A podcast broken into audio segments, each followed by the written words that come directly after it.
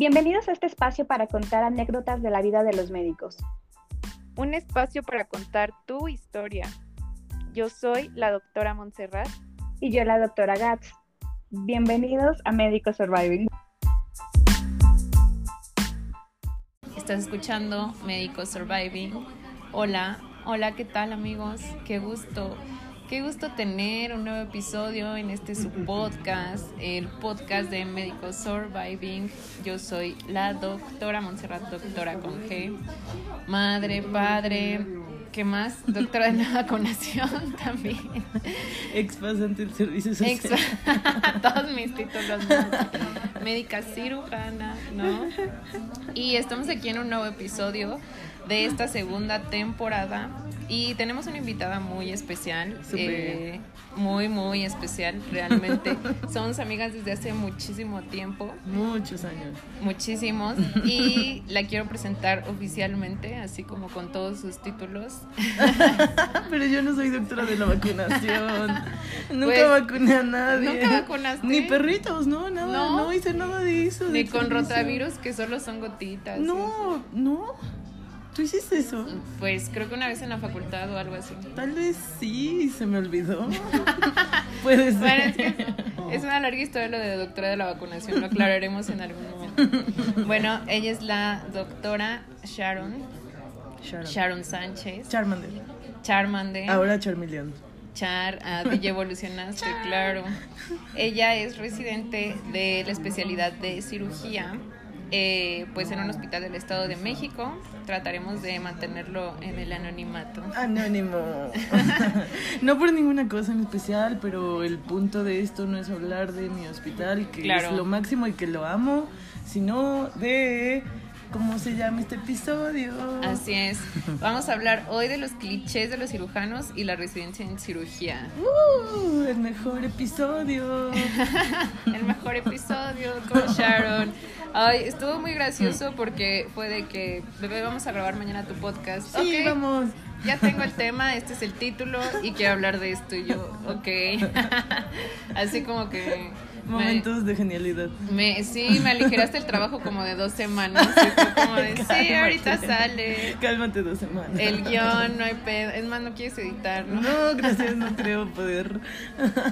ok, muy bien. Pues sí, mm. en efecto, en esta segunda temporada, recuerden que la intención es hablar un poquito más de las especialidades médicas y tenemos la fortuna de tener hoy a la doctora Sharon, residente en cirugía. Entonces, el formato de este podcast va a ser un poquito diferente. Vamos a hablar de ciertos clichés o ciertas mm, actitudes o conductas que se repiten, ¿no? entre residentes de cirugía o ya cirujanos como tal y que se han encargado las redes sociales y el resto de las especialidades envidiosas. El mito. ¿No? Así. La persona, el mito. En perpetuar esos mitos, ajá, exactamente. Sí. Y pues obviamente el cliché número uno, ¿sabes? O sea, el cliché número uno es cierta la LP. Yo creo. Yo creo, ¿no? Apenas voy llegando, qué pena. Apenas voy llegando, no. Pues ya estoy terminando mi segundo año de la especialidad. Y evidentemente antes de eso, igual que todos, pues tomé la clase de cirugía general en una clínica y roté en el internado en cirugía general. Entonces yo creo que definitivamente es mucho más sonado de lo que es vivido no creo que los cirujanos eh, pues la ejerzamos mucho más que otras especialidades, pero definitivamente como somos los más guapos y cool del hospital, pues va a ser más sonado. Ah. Históricamente creo que tiene un trasfondo, o sea, fuera fuera de todo, creo que tiene un trasfondo por el hecho de que los quirúrgicos la idea popular que existe al respecto de los cirujanos es que ganan más dinero. Entonces, eso te permitía previamente pues tener más de una familia, como tus horarios no son establecidos pues te puedes salir más de tu casa y eso te puede permitir tener por ahí un amorío. Una relación extramarital. Una relación extramarital. No, y aparte, eh, nuestro tipo de personalidad, que es algo de lo que vamos a hablar más adelante, sí es histriónica, sí somos muy llamativos, sí somos muy líderes, sí somos egocéntricos la mayoría. Entonces, ah, tendemos a alardear. Y yo creo que algo muy común en la sociedad en México, pues es alardear acerca de, pues, que todas las puedes, Todo. ¿no? Y todas las tienes y las traes muertas. Bueno, tal vez no explicamos qué es la LP para la gente que no lo conozca. La Así, LP. Entre paréntesis, diles, Monse, ¿qué es la LP? La LP, pues es esa conducta autodestructiva por la que todos los médicos pasamos.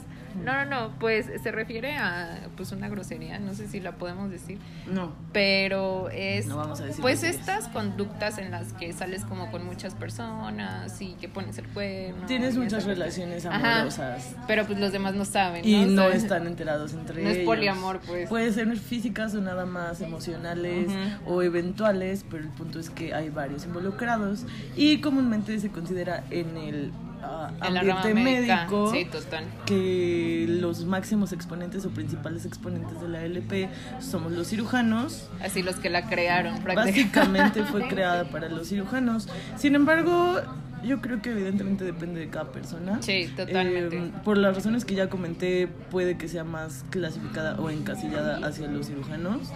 En los hechos he visto, por ejemplo, mucho más eh, pediatras, por ejemplo, ejercerla Ajá. con, con mucha mustiedad. Este, debido a que pues nadie se anda cuidando de ellos, ¿no? O sea, no es como que dices, ay, el pediatra me va a coquetear, pero en la práctica sí es así. No por nada, amigos pediatras, los quiero mucho a mis amigos, pero, o sea, nada más espero Es que como- se lleven el mensaje de que no todos hacen lo mismo, seas Exacto. cirujano o no. Es como para poner un ejemplo, ¿no? Tampoco no quiere decir que todos los pediatras sean de esa forma. Oye, empezamos muy recias, muy recias. de ¿Tú? ¿Por qué verdad. lo pusiste de las primeras preguntas? O sea, yo, yo quería así que- como que decir cosas bonitas. Hola, soy Sharon. Pueden Ok, Charmander. podemos ponerlo en otra parte del podcast y regresar a no, esas sí, preguntas. Puedes ponerlo al inicio. Es que, o sea, la gente va a ser como de, ay, una residente en cirugía, luego, luego quiero saber qué es lo que Sí, dice este es- tema, es- por los memes, ¿no? Justo Y hablando del cliché, pues es de los clichés más. Sí, es el más cierto, sí, ni modo que no lo pusiéramos sí. luego, luego. Pero bueno, podemos hacer una, una pausa así Una como pausa para de- hablar un poquito más de ti. No, no, no solo nos dijiste tres palabras y Ya luego... Hola, Cuéntanos. Sharon. Tengo 28 años, cumplí 28 años este año. Ujú. Soy, mi familia es de Monterrey y de Sinaloa. Ajá. He vivido en, el, en Toluca mucho tiempo. Hice toda mi carrera aquí junto con Monse. Ahí nos conocimos. Ahí nos conocimos. ¿Te acuerdas cómo nos conocimos? No, me acuerdo que en algún punto nos llevaron a una fiesta juntas y ya nos llevamos bien. Ujú. Y antes no nos hablábamos ni siquiera. Creo que no, ni siquiera nos hablábamos. Teníamos amigos en común, pero no nos llevábamos. Ajá. Y fue muy en el primer año de la carrera. Y ya de ahí fuimos amigas y fuimos amigas por siempre. Y con todos. Hasta ahora. Hasta sí. ahora. Sí, se ha resistido nuestra amistad. Ha resistido. Muy bien, bebé. Pues muchas gracias por estar aquí una vez más. Vamos a pasar al siguiente cliché. Eh, ya es un poquito más leve, pero bueno, quería empezar un poco más recio. ¿Por qué dicen que son la mejor especialidad? ¿Es cierto que son la mejor especialidad?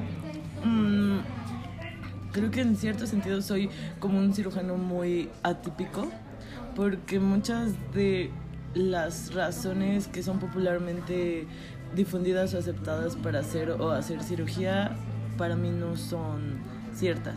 ¿Cuál es? Entonces, por ejemplo, que sea la mejor, yo creo que no hay ninguna especialidad que sea la mejor.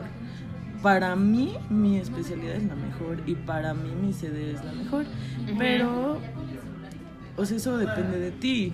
¿Por qué podría ser la mejor especialidad? Pues se cree que te da mucha libertad, mucha independencia económica, que siempre vas a tener trabajo, que todos te van a querer porque eres el resolutivo. Pero hay personas que no les gusta y no tienen por qué gustarles. Por eso hay un montón de especialidades y un montón de cosas a las que te puedes dedicar que no son especialidades. Entonces, no es la mejor. Para mí lo es porque es lo que yo siempre he querido hacer. Pero no, o sea, requiere mucho trabajo, requiere mucho esfuerzo, es muy demandante. Hay personas que se la pueden llevar súper súper tranqui. Puedes ser médico familiar, tener un horario de oficina, tener un hobby, tener una vida, casarte, Familia. ser feliz, este, tener tres temporadas vacacionales al año y esa es la mejor especialidad para ti. Claro. Ya. Sí, por tu calidad de vida. Pues sí depende, ¿no? O sea, esto es totalmente Personal. Personal y la intención pues también de estos podcasts es que se den cuenta, ¿no? O sea, no por Amigos, dense cuenta. Amiga, date cuenta, no por tener como el estatus o, o cositas así, ¿no? No porque sus papás les dijeron, ah, es que tú tienes que ser cirujano. Pues, ¿qué tal si no tienes la habilidad, no? O no te late. eh, haz cirugía plástica. Ajá, o sea, es como, ay, tu papi, pero es que soy muy bueno en oftalmo, me vale, ¿no? Sí. Sí, no, o sea, cada quien tiene que ver en qué es bueno, su habilidad y qué es lo que le gusta. Y lo que quieren. Exacto. Sí, pues yo también pienso que eh, es la mejor especialidad, eh, o bueno, se considera, ¿no? Así de esa forma. Porque aparte es, es muy difícil entrar, el puntaje es muy alto. Yo acuerdo cuando yo hice el UNAM, no era el puntaje más alto. De hecho, creo que tiene mucho, mucho Pero- tiempo que no es el más alto. O sea, sí es de los más altos. O sea, como que los, los primeros siempre son como para cirujales. El Es año que yo nueve. hice, ajá, el año que yo hice, el segundo lugar fue cirujano Ujú. y el primer lugar fue internista. ¿No fue trauma? ¿No Creo que fue el año trauma? donde, ah, sí, creo que, el, pri- el- creo que fue el año donde el primer lugar fue un trauma y ya después estaba internista y cirujano. Sí. Y eso habla de la competencia que hay para entrar, o sea, sí hay mucha competencia, pero no porque todos para entrar necesiten 10 significa que es la mejor, o sea, sí es difícil y sí yo ya sabía cuando me estaba preparando para el ENARM que tenía que tirarle a mínimo un 80 y eso así jodidón porque no sabíamos si iban a bajar los puntajes. En la realidad pues ya a la hora que yo elegí plaza y todo eso, los resultados salieron en la vida real, bajó un buen el puntaje, creo que bajó como 6 puntos porcentuales, no me acuerdo bien. Sí, sí. Pero, o sea, yo sabía que tenía que tirarle a un 80 mínimo y eso como que nada más para entrar. Y, pero habla más de la competencia, o sea, yo estoy segura y conozco residentes de mi especialidad este, que no fueron los mejores estudiantes.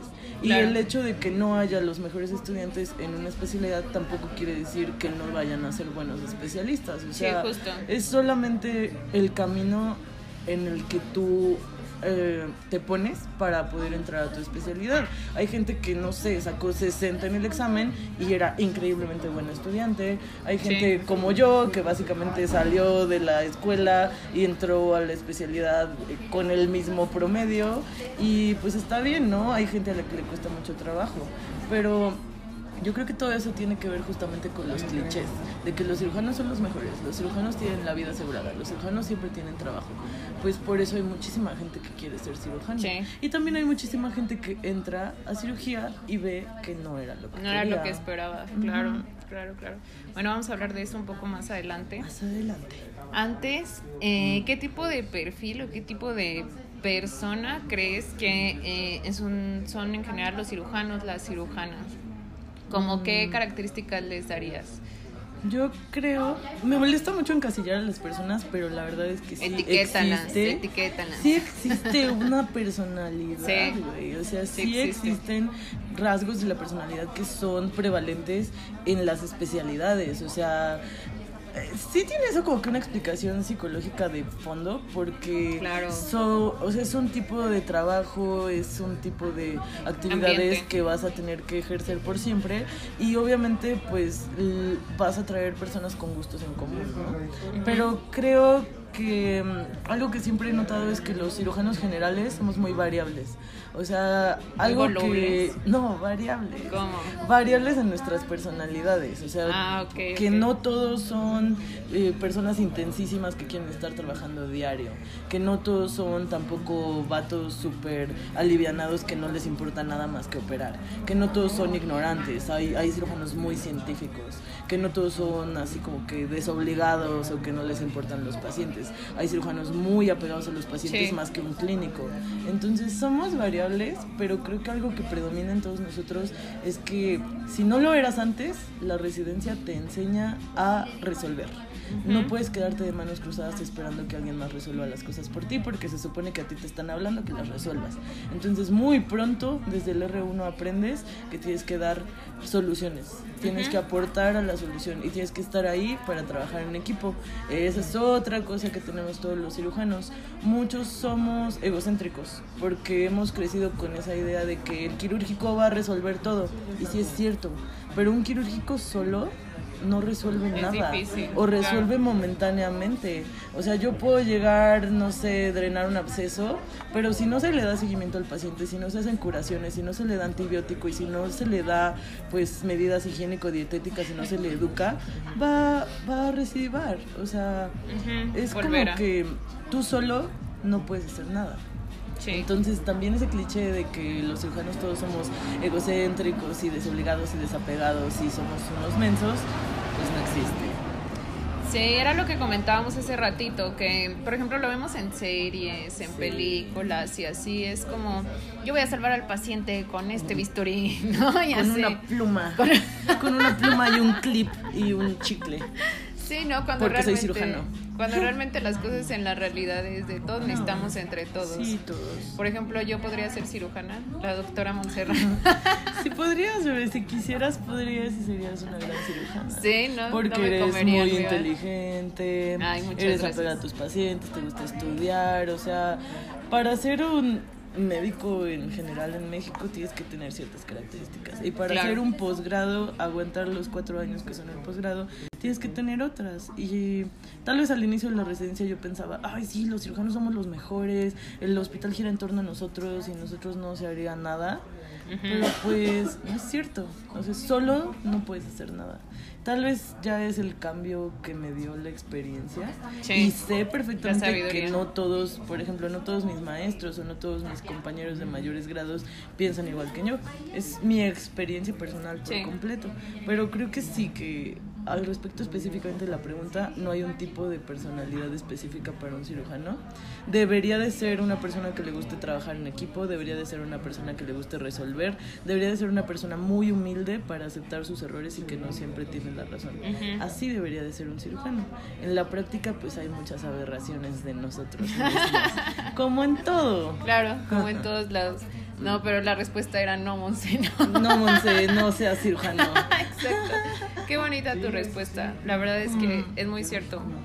Tienen, tienen, tenemos que tener todas eh, esas características, no solamente si, si queremos ejercer la cirugía general, ¿no? Y ahí va de la mano con la otra pregunta, ¿qué puede hacer un cirujano? O sea, ¿qué se dedica un, un cirujano? cirujano en México?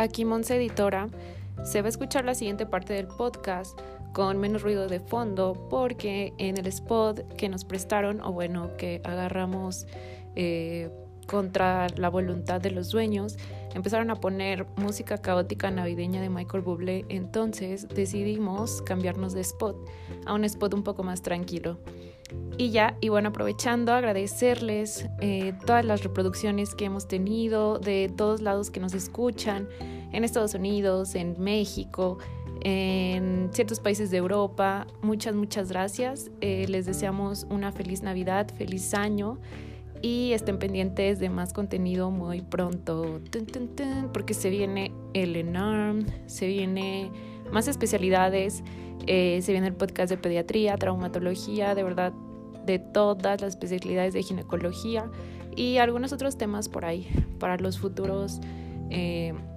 internos que que pues se van a enfrentar a, la vida hospitalaria para los futuros médicos pasantes del servicio social y los futuros R0. Entonces recuerden que la meta es sobrevivir, sobrevivir a la vida médica.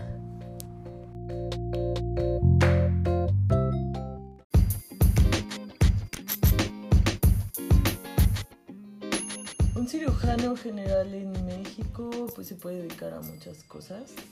Este, los cirujanos generales, como parte pues de nuestro perfil de la especialidad, tenemos que saber operar eh, pues muchas patologías que son agudas, pues apendicitis, este, colecistitis, Tienes que saber operar eh, enfermedades diverticulares, que serían pues, cirugías de urgencias.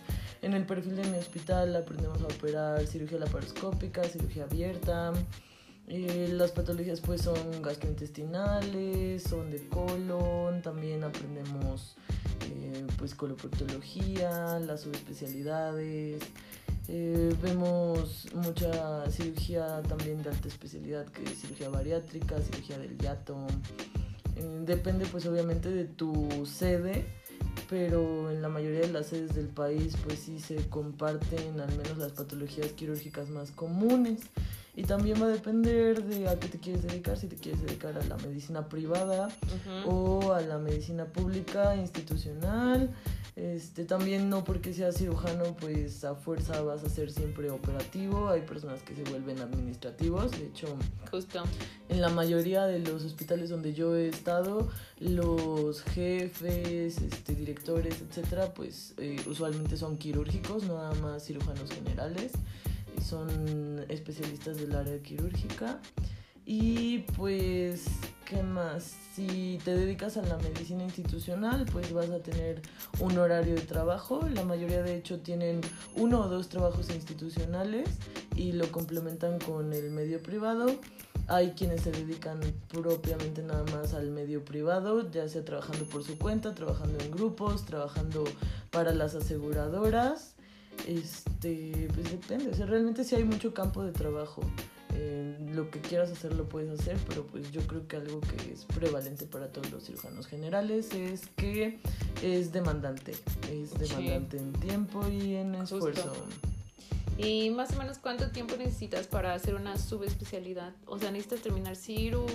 ¿O hay algunas que con un año, con dos años? Uro es de un año, ¿no?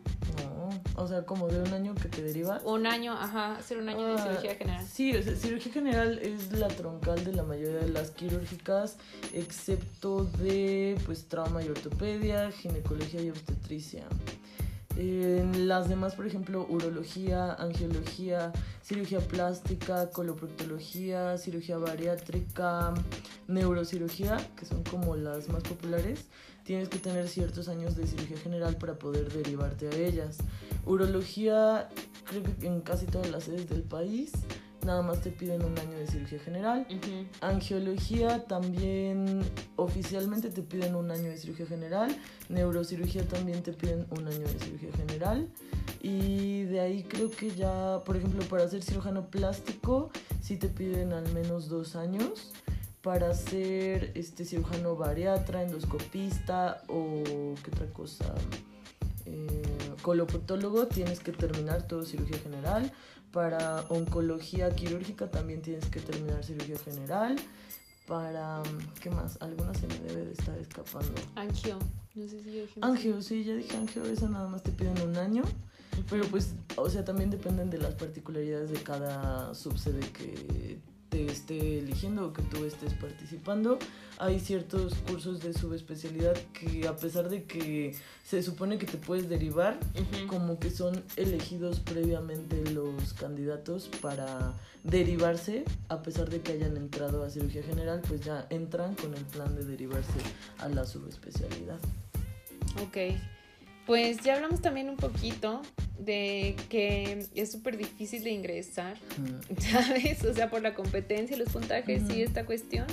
Hablamos también un poquito de, pues, si andan con los internos, las internas.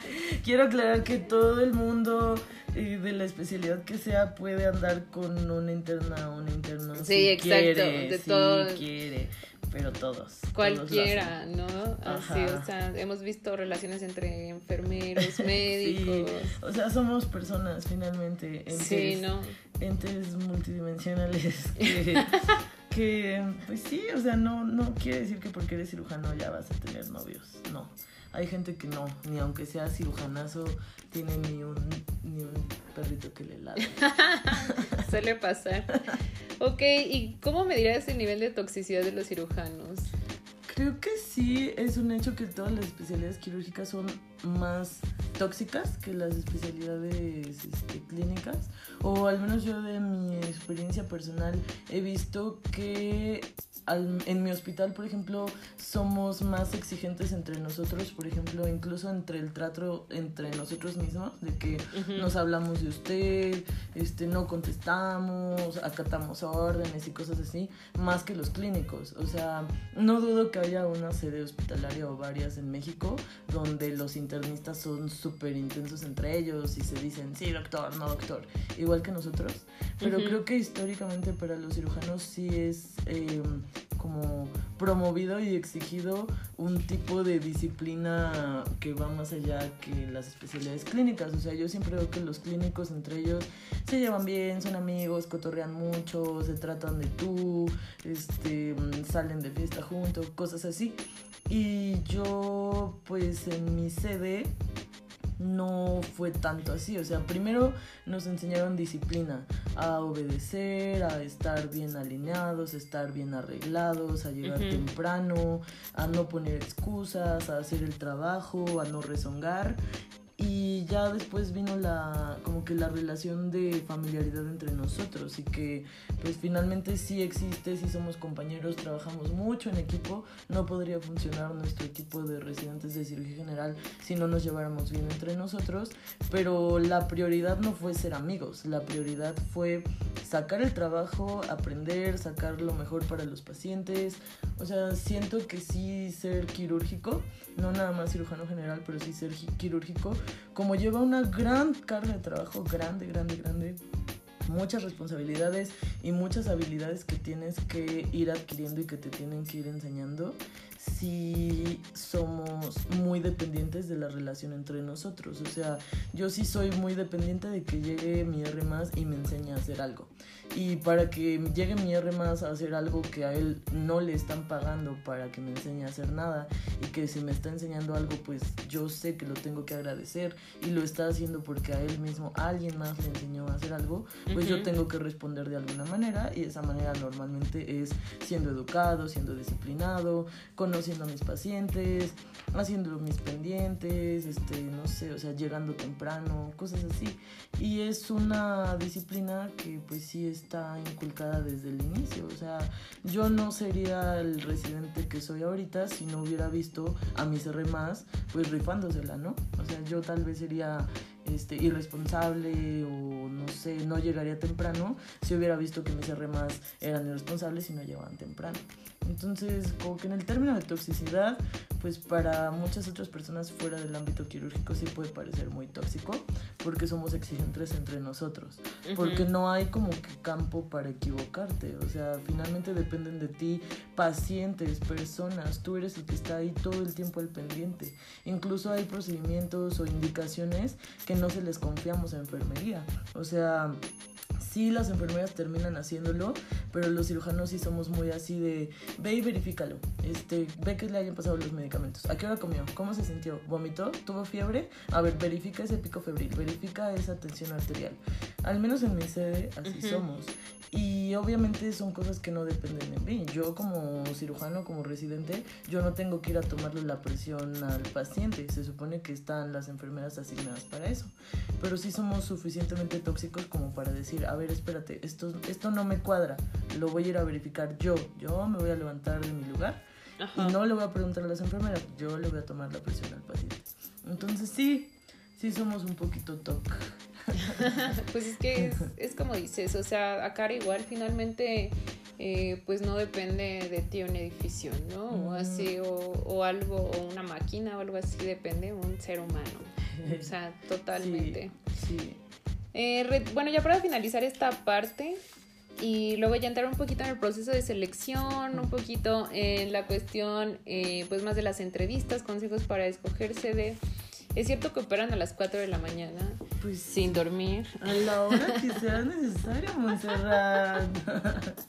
o sea, es, a eso vamos como que cuando, ¿qué puedes hacer como cirujano general en México? Si tú trabajas por tu cuenta, pues tú eliges a qué hora trabajas. Claro. Puedes trabajar, no sé, de lunes a viernes, de 8 a 3.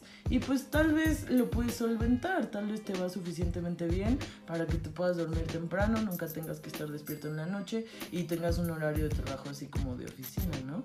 Igual y sí, no dudo que haya cirujanos que lo hacen si estás en la institución, tienes que trabajar en el horario que te dio la institución. Y si te toca el horario nocturno y si te llega una urgencia a las 4 de la mañana, pues esa hora vas y la operas. O sea, no puedes decirle a la urgencia, oiga, no, este, espérese tantito, es que ya estoy muy cansado. O eh, ya, voy, ya voy a cambiar de turno, ya lo operan al rato. Pues no, tienes que resolver. Y es algo que justamente con la disciplina y con todo lo mencionado, pues te enseñan a resolver. También ser cirujano de la priva, lo que yo he visto de mis maestros es que depende a qué te dediques. O sea, si ellos ya tienen una alta especialidad o una subespecialidad, pues van a trabajar de acuerdo a los horarios que a ellos les parezca bien. Pero si haces cirugía general, en la priva y tú decides hacer cirugía privada de urgencia, pues va a ser a la hora que sea, el día que sea. Te pueden llamar a las 2, 3 de la mañana, un lunes, un domingo, un cualquier día de la semana y pues es tu trabajo y lo vas a operar.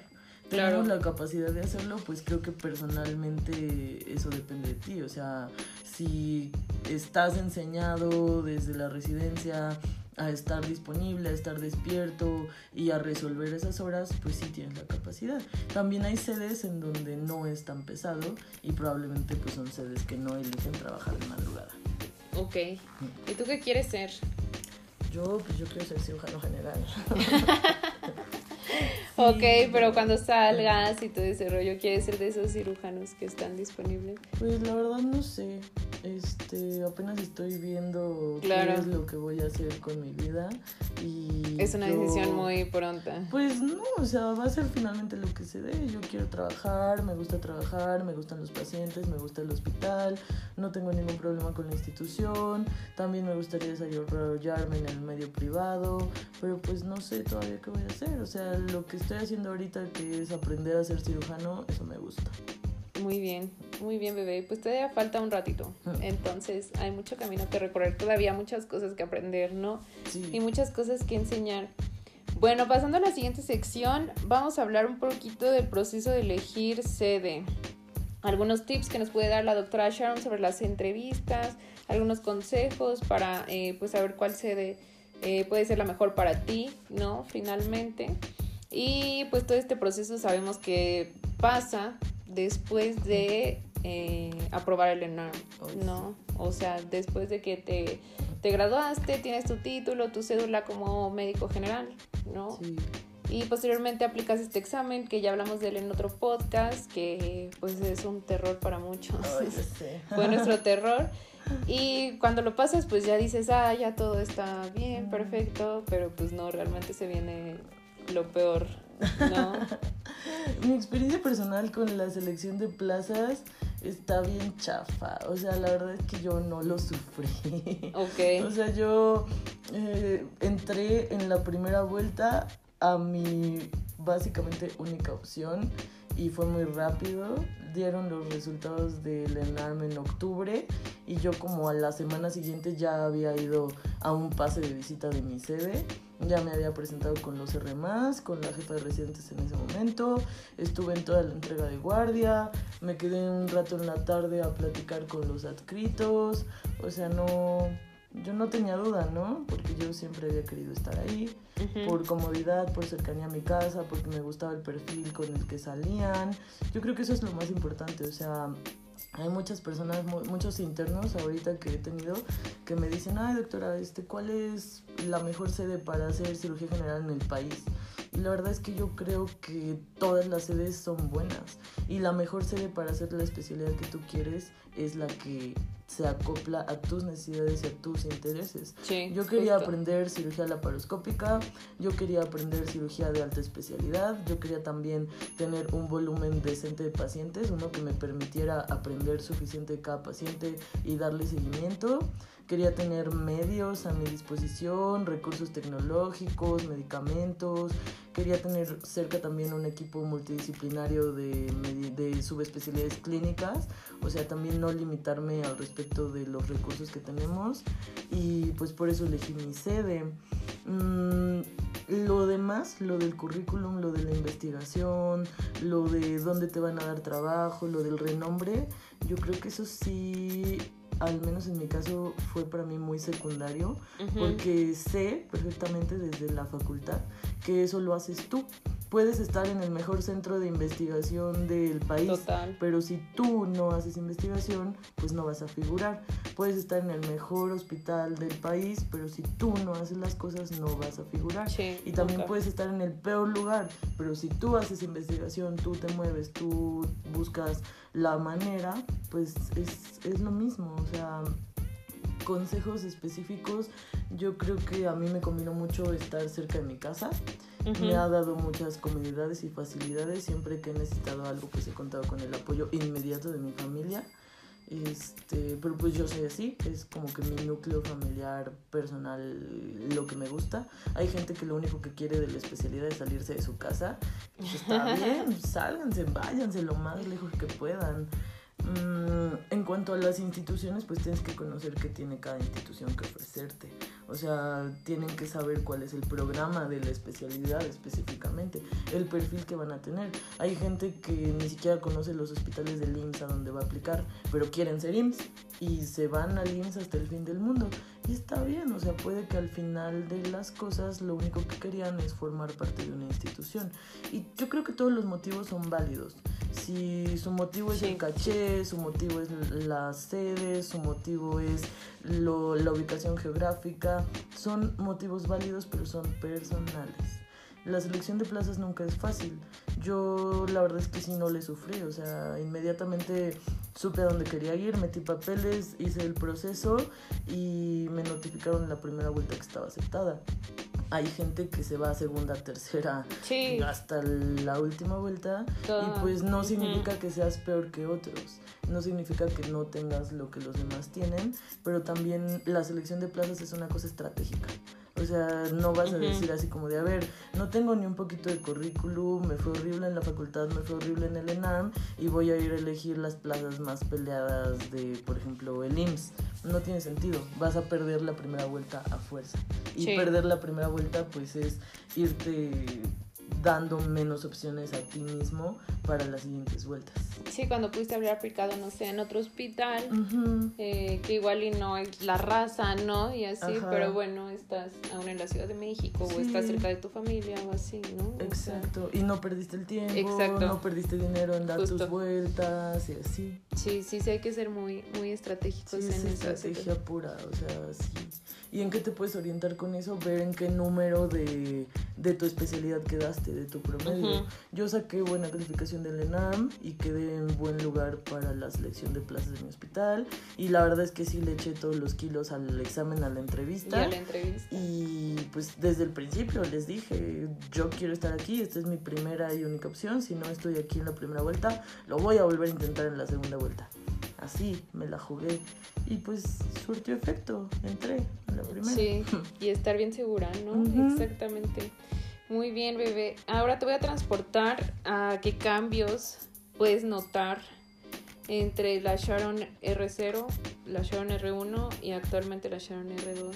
Mm, mm, mm. Los fantasmas de las especies de las De tus grados pasados. de tus grados De tu pasados. R pasado. de tu R pasado. Ok, ya hablamos que fue eh, pues un proceso pues no tan cardíaco, ¿no? Elegir tu sede. Finalmente quedaste, ¿qué es lo que pensaba la Sharon R0? O sea, antes de entrar. Mm, Sharon R. a diferencia de ahora, yo creo que en ese momento, o sea, sí tenía mucha emoción y expectativas, pero principalmente pensé que ya iba a ser como súper emocionante desde el principio. Ajá. O sea, en ese momento dije, ay, voy a operar un Adrenalina. buen, este, sí, las guardias y todo bien maratónico y ya, sí, disciplina militar y ay, qué chido. O sea, iba con la mentalidad de explotarme a mí misma bien cañón, ¿no? Ajá. Y pensé que ya iba a ser pues como que cirujano bien intensamente entrando, cuando la realidad fue que iba a ser un proceso muy largo, o sea, sigue siendo un proceso ahorita. Y en ese momento, como del R0, sí fue eh, las expectativas más que nada. Las expectativas y decir, yo voy a hacer así, yo voy a hacer esto y lo otro, y encontrarme con la realidad de que muchas cosas no dependían de mí. Sí, eso es cierto.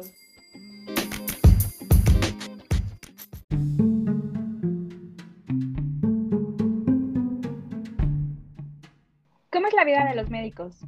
Como en Grey's Anatomy, obvio. ¿Trabajamos mucho y no tenemos vida social? Realmente no. Existen muchos caminos aparte de trabajar en un hospital. ¿Qué camino tomar? El de sobrevivir.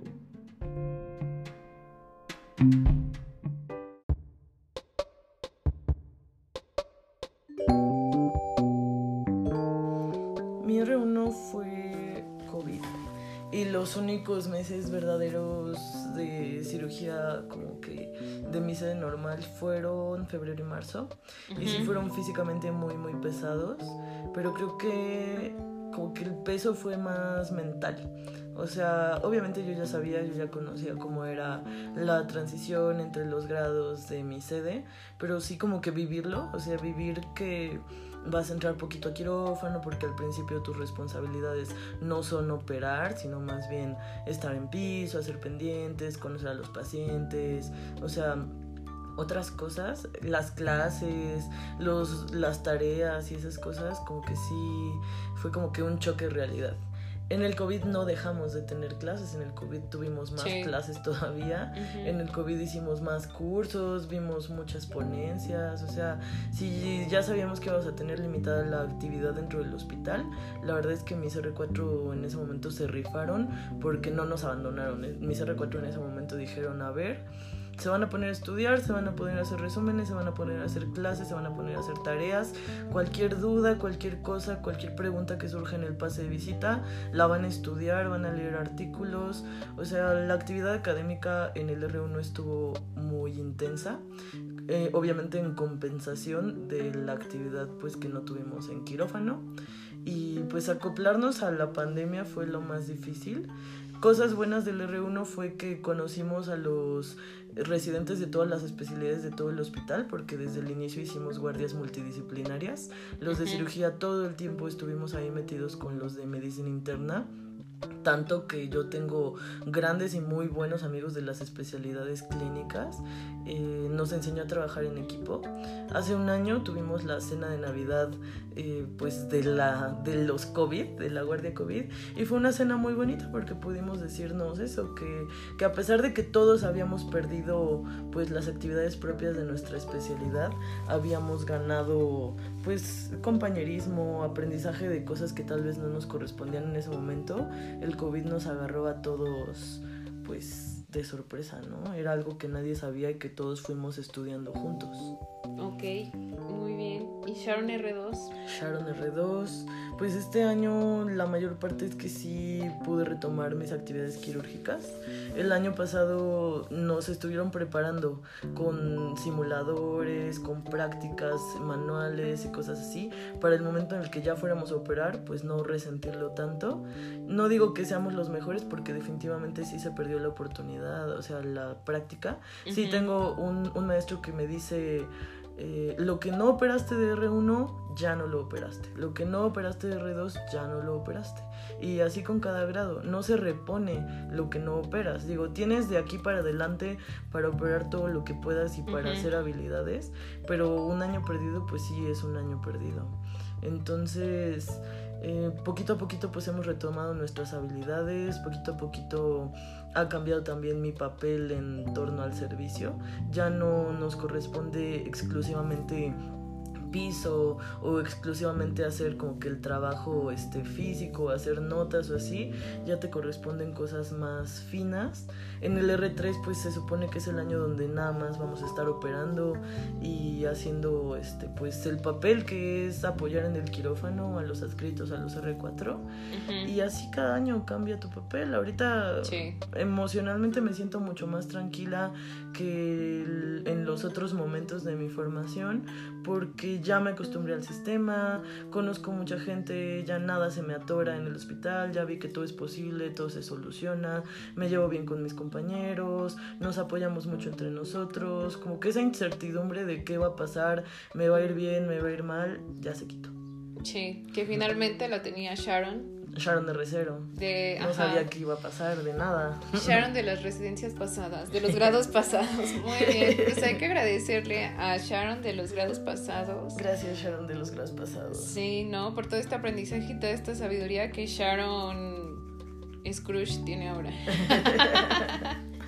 Muy bien. Y hablando un poquito de eh, pues esta situación de compañerismo que tuviste, ¿no? Muchas veces podemos tener eh, pues ciertas descontentos o ciertas rivalidades con los demás, ¿no? ¿Cómo lidias con, con estas situaciones? O sea, eh, en tu servicio también hay, hay situaciones de amigas y rivales en la residencia. ¿Crees que esto es un patrón, se repite, no solamente en lo quirúrgico? Sí. ¿Qué situaciones?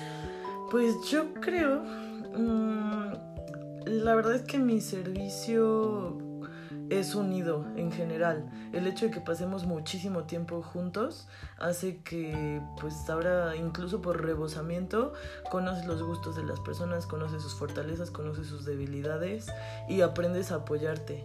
Em, no sé, entre los residentes de mi grado, que ya casi vamos a hacer R3, yo creo que somos un equipazo. Y Siempre estamos dispuestos a apoyarnos entre nosotros. Le confiaría casi mi vida a cada uno de ellos. Cuando he estado enferma, cuando mi familia ha estado enferma, definitivamente he ido corriendo con mis coRs.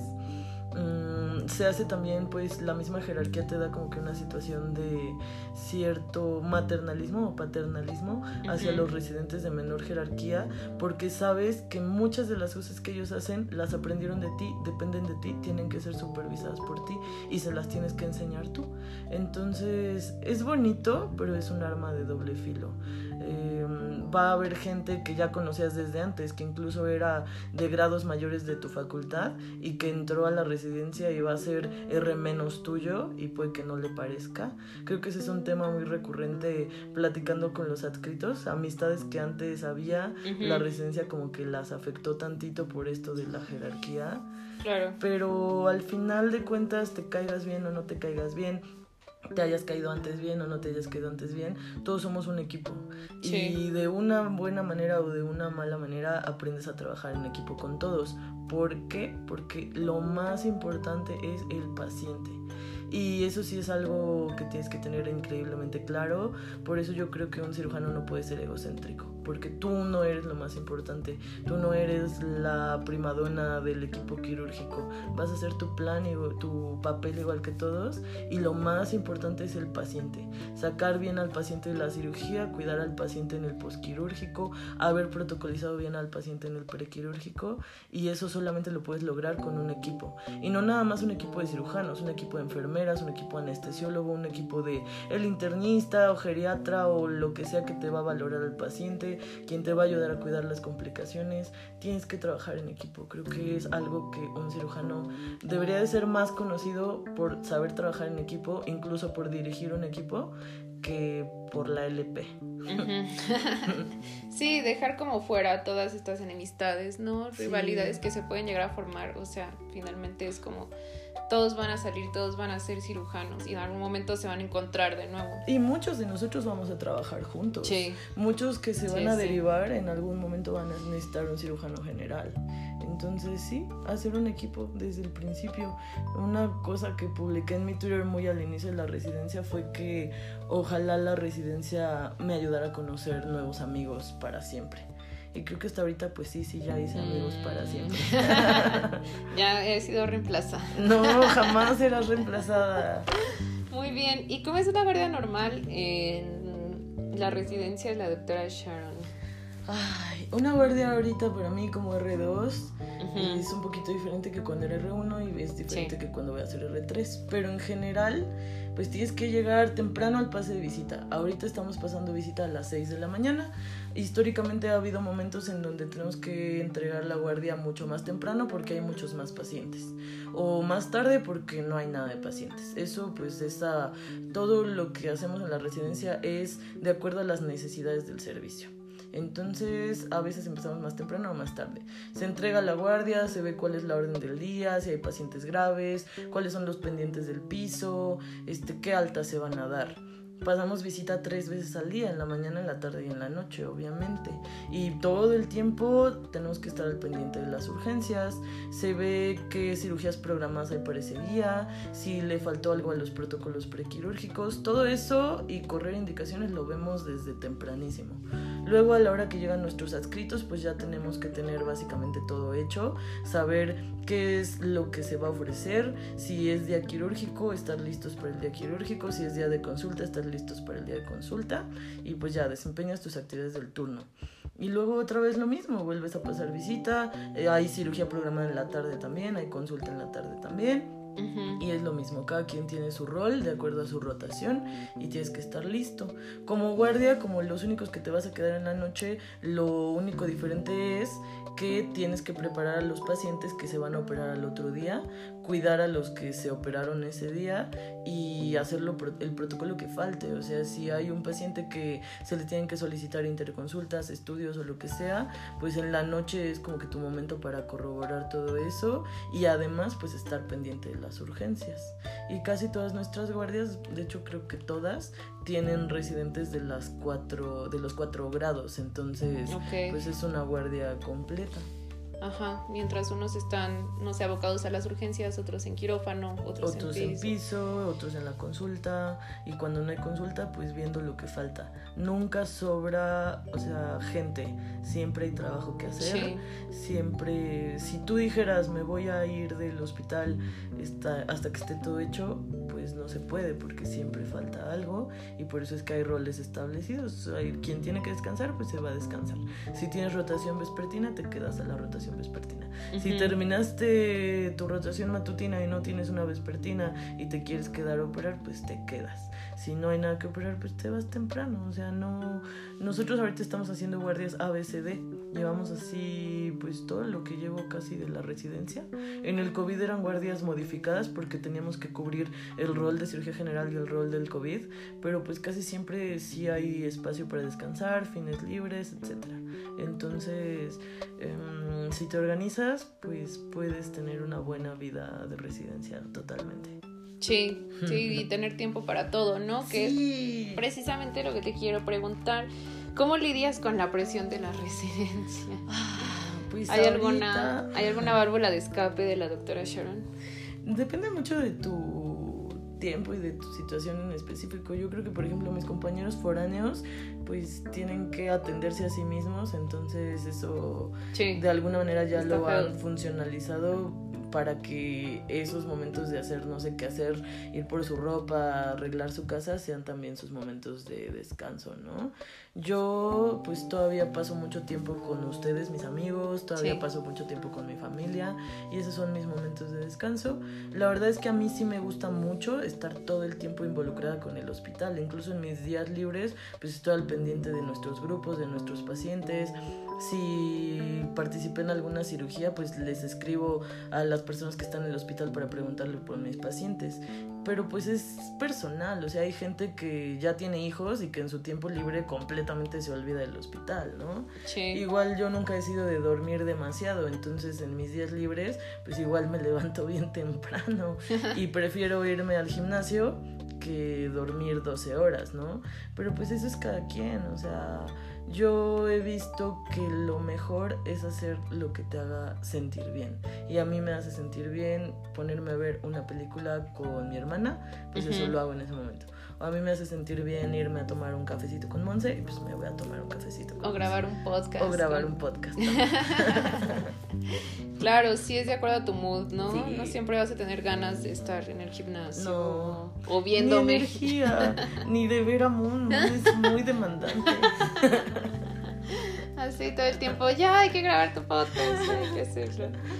Sí, totalmente, cada quien decide, ¿no? Siempre y cuando no sean situaciones autodestructivas. Ay, sí, ya sé. También, ¿por qué no irte a tomar una cervecita? Un ratito. Ya, a esta edad ya... Sí, seguro complicado. Sí me siento bien anciana, ya no, no tengo ganas de fiestear, ya es como de, ay, prefiero ir a dormir.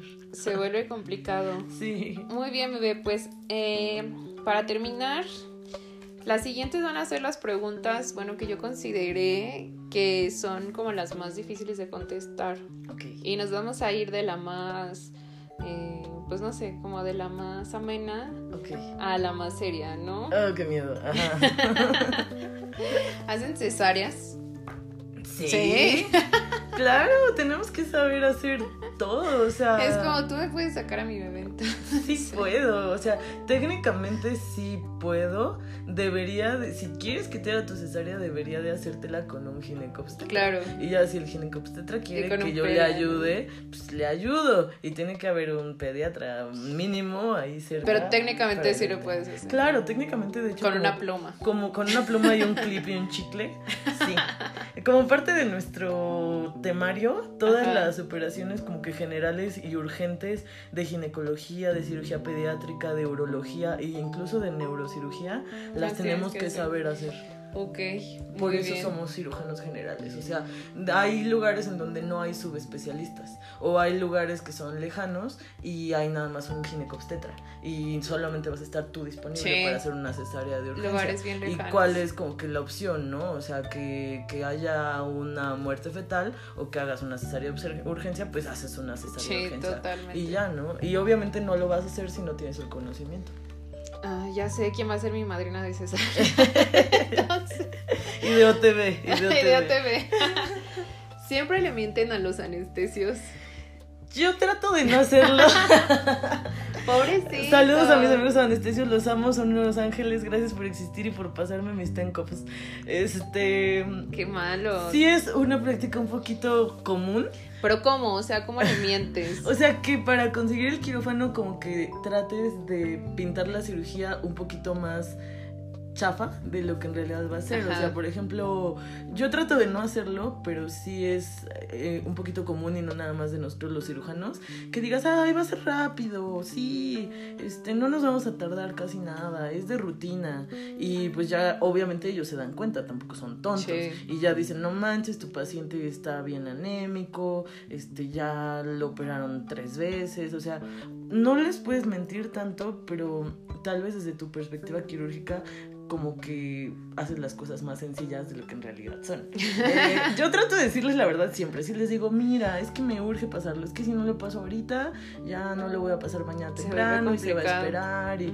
Ajá, o sea, cuando no son urgencias verdaderas, sí les pido de favor, ¿no? Que me den chance. Cuando son urgencias muy urgentes, pues ni siquiera les tienes que decir mentira. Ellos mismos te dicen, ya, ya, ya, ya, ya, pásalo.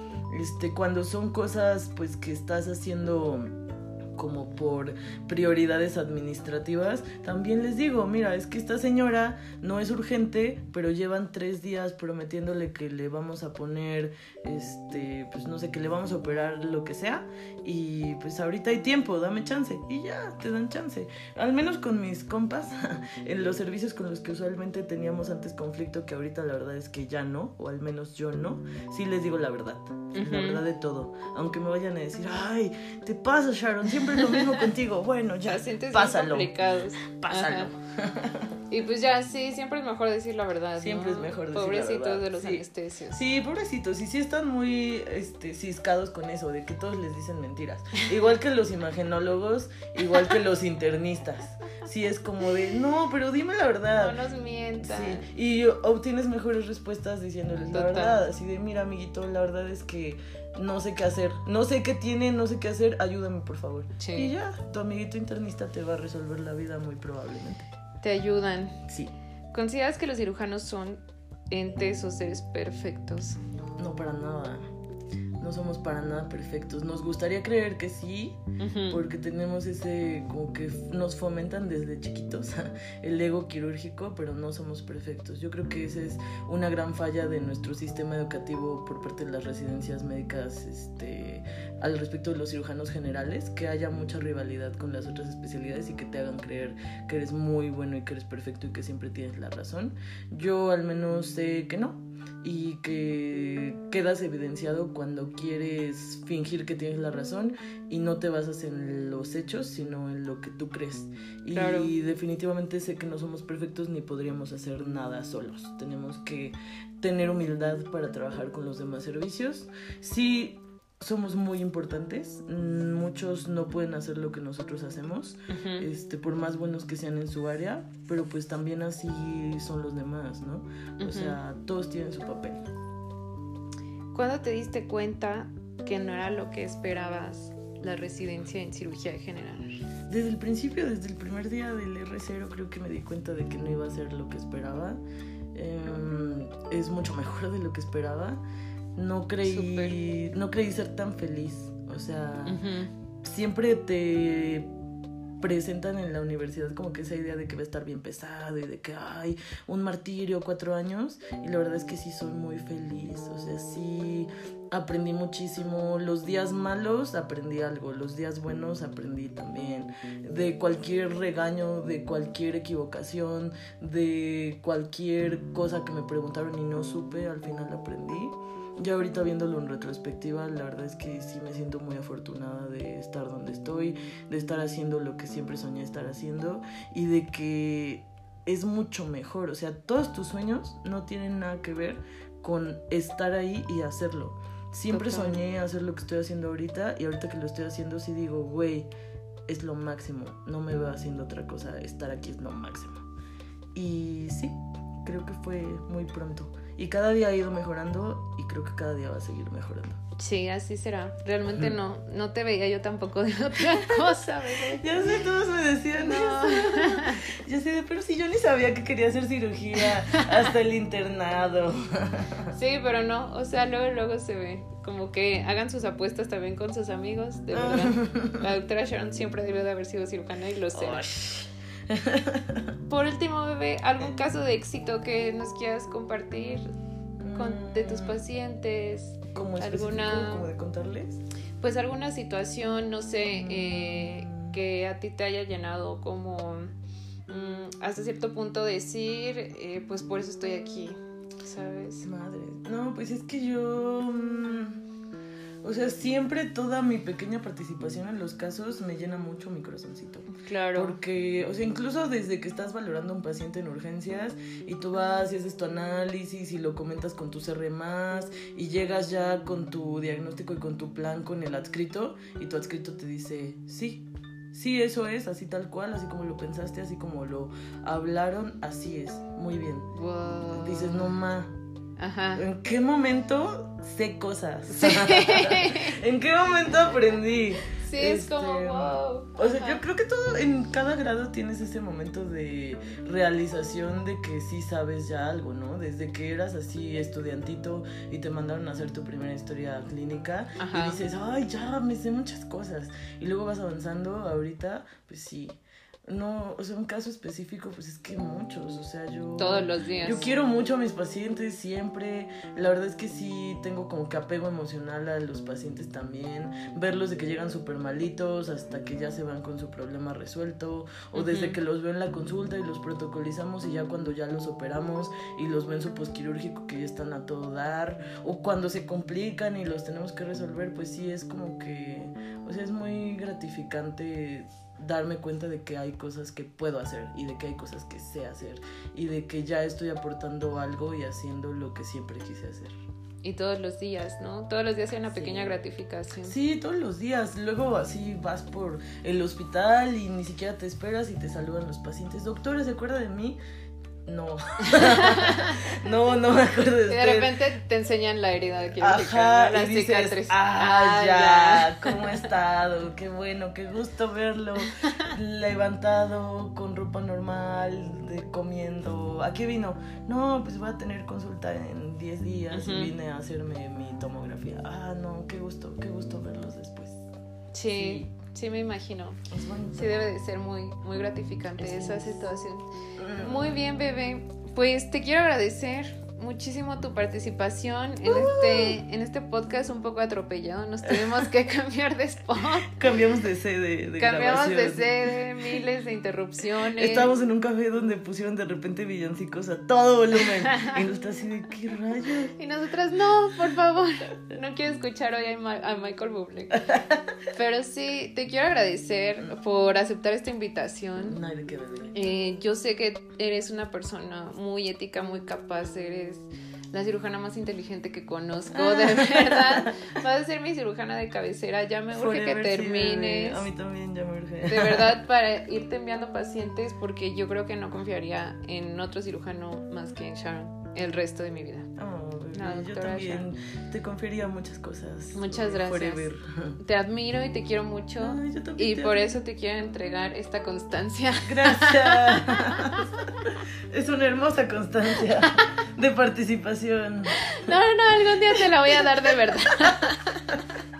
Medical Ay, Surviving. Médico Surviving, te quiero agradecer tu participación. Ah, estuvo, estuvo gracioso, tienes que admitir. Estuvo bueno, me gustó, me gustó mi constancia. Un cheque gigante, ¿no? Quiero un cheque gigante al portador. Ándale, Y yo cheque en blanco. No, pues muchas gracias, de verdad. Yo sé que, eh, pues muchas veces no es tan fácil hablar, ¿no? De, de todas las situaciones se vuelve un poquito complicado. Pero pues hacer, yo siento que eh, pues esta grabación, al participar en este podcast, pues también transmitimos información muy valiosa, ¿no? Para futuros médicos. Que finalmente pues van a llegar contigo, Ok. con la doctora. Sharon. Y va a ser como de, oh, doctora, vengo a que me Sí. eduque. Y hubo rayos. Muy bien, Está bebé. está bien.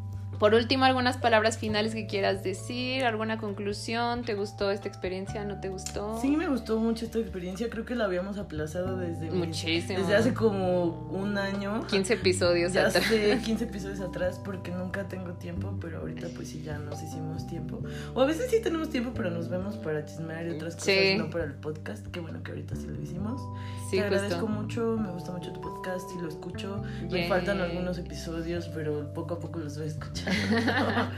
y pues nada, mi mensaje final yo creo que para todas las personas que les interese de verdad hacer la especialidad de cirugía general, revisen primero sus motivos personales, sus motivos profesionales y la forma de llegar a ello, o sea, la forma física, los medios materiales para llegar a ello.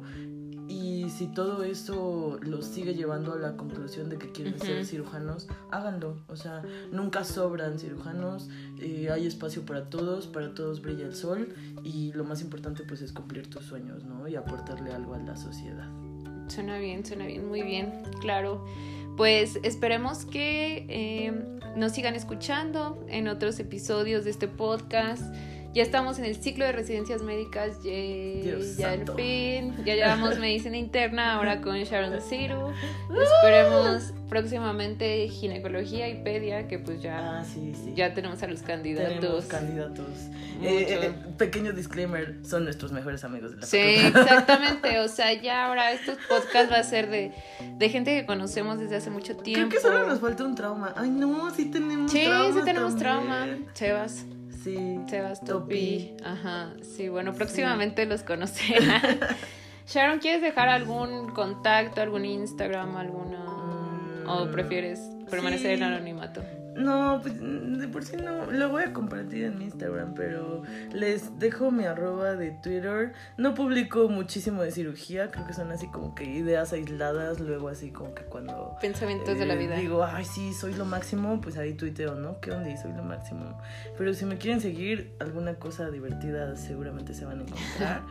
Este, mi arroba es arroba Ciru Baby de Luz, así baby de bebé y de luz porque pues, soy un amor. Un bebé de luz. Y Ciru de cirugía, soy un bebé cirujano de luz. Ah, Ciru Baby de Luz, por si me quieren seguir, pues ahí está. Escríbanle sus dudas, no sé, algún comentario. Estaría bien eh, para tener cierta retroalimentación, ¿no? Cosas bonitas.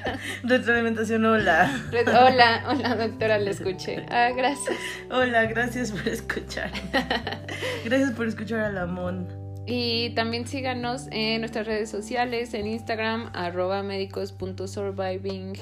O, pues sí, mejor nada más. Ay. Sí te había dicho, creo que no te había dicho que siempre eso de médico surviving, pienso en surviving sepsis. ¡Ay, sí, yo también! Sí, me sí, causa estrés, así Sí, como de, ay, surviving sepsis. Surviving Sepsis, Surviving sepsis Campaign. 3. Sí. Yo también, no sé, igual y, y por ahí me inspiré con las guías del Surviving Sepsis. Muy bien, es Súper importante, importante. sobrevivir a la Sí. sepsis. Era lo que te iba a decir, es que es súper importante. Pero bueno. Ah, Muchas gracias por escucharnos otra vez. Nos vemos en otro episodio. Bye, cuídense. Bye.